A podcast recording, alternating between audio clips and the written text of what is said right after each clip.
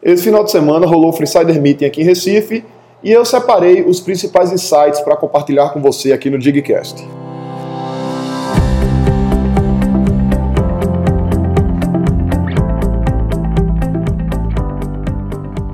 Diga aí, amiga, que é Felipe Pereira, seja muito bem-vindo ao Digcast número 186.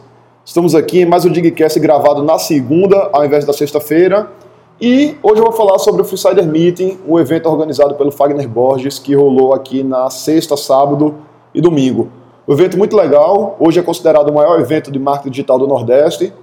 Uma galera show de bola do Brasil todo lá palestrando, e eu tive também o prazer de dar uma palestra lá no sábado. E aí o evento foi muito interessante, um network bem legal, bati papo com bastante gente e trouxe aqui alguns insights de algumas palestras, de algumas pessoas com as quais eu estava conversando.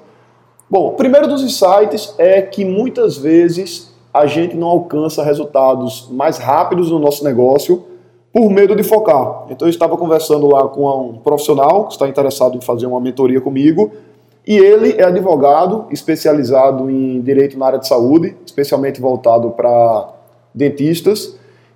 Além de ser advogado nessa área e de assessorar dentistas nisso, ele tem acho que um ou dois empregos e, recentemente, ele participou de uma formação, de um treinamento, do qual outros empresários também participaram, e ele acabou sendo convidado por um outro empresário para ser sócio dele, por conta de alguns ativos de networking que ele tem, alguns ativos bastante poderosos, algumas indicações, e ele acabou aceitando fazer essa sociedade com esse cara. Então, assim, a gente vê que é uma pessoa que tem um potencial muito grande, ele é advogado, ele trabalha bem o direito na área da saúde, tem acho que um ou dois empregos e, além disso, ainda está com essa atividade de empreendedor, de sócio desse outro empresário. E o grande desafio dele é conseguir focar. Ele tinha me dito que queria ser um, um expert online, queria ser uma, uma autoridade nessa área pela internet, queria trabalhar lançamento de cursos online. E a primeira coisa que eu falei para ele no bate-papo da gente é que seria relativamente difícil ele fazer isso por conta da energia dividida. Então, todos nós temos 24 horas do nosso dia. A gente, parte desse tempo a gente está dormindo, parte a gente está comendo, parte a gente está se deslocando e o tempo que sobra a gente dedica para algumas atividades. Então, por exemplo, se você gosta de fazer uma atividade física e você faz isso cinco vezes por dia durante uma hora, você gastou cinco horas do seu dia para fazer algo que está evitando que você faça outra coisa. Então, enquanto você está fazendo atividade física, você não está aprendendo música e você não está trabalhando. Então você vai estar deixando de desenvolver o teu negócio, deixando de aprender música, por exemplo, um instrumento musical que você gostasse, porque você está focando na atividade física. Obviamente que nós temos prioridades nas nossas vidas. Então, por exemplo, parte do meu dia hoje eu dedico para atividade física, na verdade, parte da minha semana. Eu treino crossfit quatro vezes durante a semana, três vezes da, durante a semana em si, mais uma vez no sábado. E também dedico bastante tempo à minha família, à minha esposa, minha mãe, meus filhos. Então, esse tempo que eu dedico a eles é prioridade para mim. Só que se eu tirar o tempo de lazer, o tempo de família, o restante do tempo é um tempo que eu diria um tempo profissional. Então, esse cara, ele adora fazer uma atividade física X que ele dedica bastante tempo semanalmente. Ele não deveria parar com essa atividade, óbvio, que é, ele gosta e faz bem para ele. Ele tem lá a família dele que também dedica algumas horas, porém, se a gente for analisar do ponto de vista profissional, ele está com várias atividades profissionais consumindo o tempo dele. Então, ele deveria realmente, ou deveria não, que é, eu não posso dizer o que, o, que, o que as pessoas deveriam fazer, mas caso ele queira avançar mais rápido dentro do empreendedorismo ou dentro de alguma das áreas profissionais em que ele está inserido, ele poderia realmente focar nessa área, deixando de lado as outras atividades profissionais. Outro papo que rolou lá foi com um hipnoterapeuta. Ele fez uma formação online de hipnoterapia e aí eu estava conversando com ele, que tinha feito minha formação na Omni, que é a melhor escola de hipnoterapia hoje do Brasil.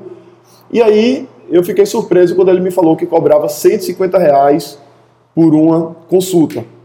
Quando um hipnoterapeuta de qualidade, um hipnoterapeuta que consegue realmente resolver os problemas das pessoas, ele costuma cobrar dois mil até três mil reais ou mais por um processo terapêutico. E aí ele estava falando que tem dificuldade para vender os serviços de terapia dele. E a primeira coisa que eu falei para ele é que ele tem um preço incompatível com o serviço.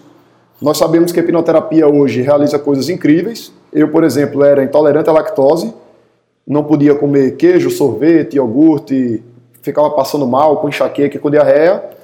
E hoje eu não sofro mais com isso graças a uma sessão de hipnoterapia que eu fiz. Resolvi isso em uma única sessão com um colega que é hipnoterapeuta. Então a gente tem uma ferramenta que é muito poderosa. Tem vários casos de pessoas que passavam anos sofrendo com ansiedade, com depressão ou com síndrome do pânico e que em uma ou duas sessões de hipnoterapia tiveram o problema resolvido, os sintomas foram totalmente eliminados. Então imagina alguém que passou anos sofrendo com isso, gastando dinheiro com médico, com remédio, com psicólogo, com terapias, enfim, e isso não se resolveu, chegar para o hipnoterapeuta que diz que vai resolver o problema dele cobrando 150 reais. Então é uma coisa bem incompatível. Então o insight aqui é você ter um preço compatível com o serviço que você oferece. Um terceiro insight que eu gostaria de compartilhar foi um insight lá da palestra do Samuel Pereira, o Samuca lá dos Segredos da Audiência. Ele, no começo da palestra, ele falou sobre o óbvio.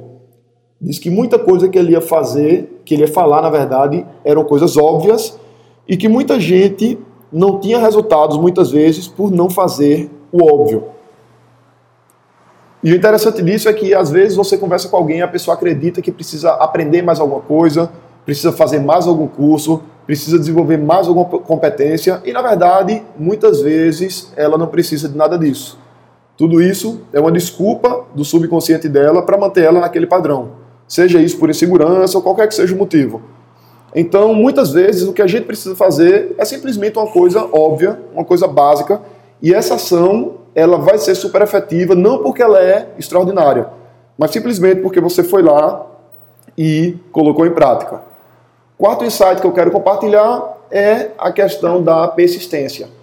Quando a gente vai para um evento como esse, sobe no palco lá grandes referências e muitas pessoas dessas tiveram resultados extraordinários. Então, por exemplo, o Fagner já fez lançamento de sete dígitos, ou seja, um milhão de reais, em 40 horas. Ou seja, em dois dias o cara faturou um milhão de reais. E obviamente que isso é resultado de bastante tempo de trabalho. Você não faz aquele um milhão. Para você fazer esse um milhão em 40 horas, você trabalhou bastante antes das 40 horas para, obviamente, construir aquilo ali. Só que se você for conversar com essa galera que tem resultado muito grande, o Samuel, por exemplo, o Samuca, hoje ele tem um evento que acho que são vários milhares de pessoas, o maior evento de, de tráfego e conversão da América Latina, salvo engano. O primeiro evento dele foi um evento pequeno. Não sei se tinham 100 pessoas, o segundo evento foi um pouquinho maior, o terceiro evento foi um pouquinho maior. Então você vê que ele precisou de consistência ao longo do tempo para realmente alcançar resultados extraordinários. E muita gente acaba desistindo no meio do processo. Vai lá, tenta lançar um produto online, ou tenta abrir seu próprio negócio, ou tenta conseguir um emprego, enfim. As pessoas tentam fazer aquilo que elas querem e no meio do processo elas simplesmente desistem. Um quinto insight que eu vou trazer aqui é a questão do conteúdo e da autoridade. Lá muita gente falou sobre conteúdo, muita gente falou sobre autoridade. Teve até no segundo dia, lá no sábado, um bate-papo com o pessoal que era do VIP, e aí o Fagner chamou alguns dos palestrantes para trocar uma ideia lá no palco com o pessoal. Aí eu fui um deles. E aí muita gente falando sobre a necessidade de criar um perfil no Insta, criar um perfil no Facebook, construir autoridade e assim por diante. E a minha opinião sobre isso é que realmente a autoridade ajuda bastante a vender, conteúdo ajuda bastante a vender, porém não é a única estratégia e muitas vezes não é estratégia prioritária. Tá, tem um cliente nosso, ele tem um escritório de contabilidade, que nós pegamos a conta dele, criamos uma landing page, uma página de cadastro, que as pessoas se cadastravam para solicitar um orçamento do escritório dele e fizemos a campanha no Google jogando diretamente para essa página e as pessoas que procuravam no Google escritório de contabilidade, serviço de contabilidade, contadores, alguma coisa desse tipo, acabava tendo um anúncio que ia para essa página. E ele investiu aí menos de dois mil reais de anúncio tirando a parte da agência, tá mais só de propaganda lá, só da mídia. Menos de dois mil reais, recebeu várias solicitações de orçamento e a última vez que eu tinha falado com ele, ele tinha fechado três contratos. Esses três contratos, dois deles eram recorrentes, um de R$ 3.200, R$ 3.100 e poucos reais, e um de 400 reais por mês, ou seja, ele fechou mais de R$ 3.500 por mês de serviço. Isso no ano dá mais de 40 mil reais. E não fez Facebook, não fez Insta, não fez nenhum vídeo, não fez nenhum stories, não fez nenhum conteúdo. Ele fez simplesmente, ou a gente como agência fez para ele, uma página e fizemos anúncio no Google para procurar pessoas que já precisam do serviço dele e sabem que precisam. Então, muitas vezes, esse tipo de estratégia vai ter um resultado muito mais rápido do que uma estratégia de conteúdo e de construção de autoridade. Então, a dica é que você pode lidar com as duas em paralelo. Trabalha a tua estratégia de conteúdo e, em paralelo, trabalha a tua estratégia mais de curto prazo, que vai dar um resultado mais rápido para você fazer a roda girar. E se você quiser saber mais sobre como utilizar a internet para atrair clientes, eu vou dar uma imersão no primeiro sábado e domingo de julho, primeiro final de semana de julho, dias 6 e 7, aqui em Recife. E se você quer participar da imersão e entender todo o processo de marketing digital para vender, então muita gente trabalha com venda de serviço e tem dificuldade em vender serviços pela internet, você pode fazer parte da imersão www.internetquevende.com com.br. A imersão, inclusive no momento, a gente está com o primeiro lote, lote promocional. Assim que esgotar as vagas do primeiro lote, a gente vai para o segundo lote, que ele é um pouco mais caro do que o primeiro. Então é isso aí, um grande abraço e até a próxima.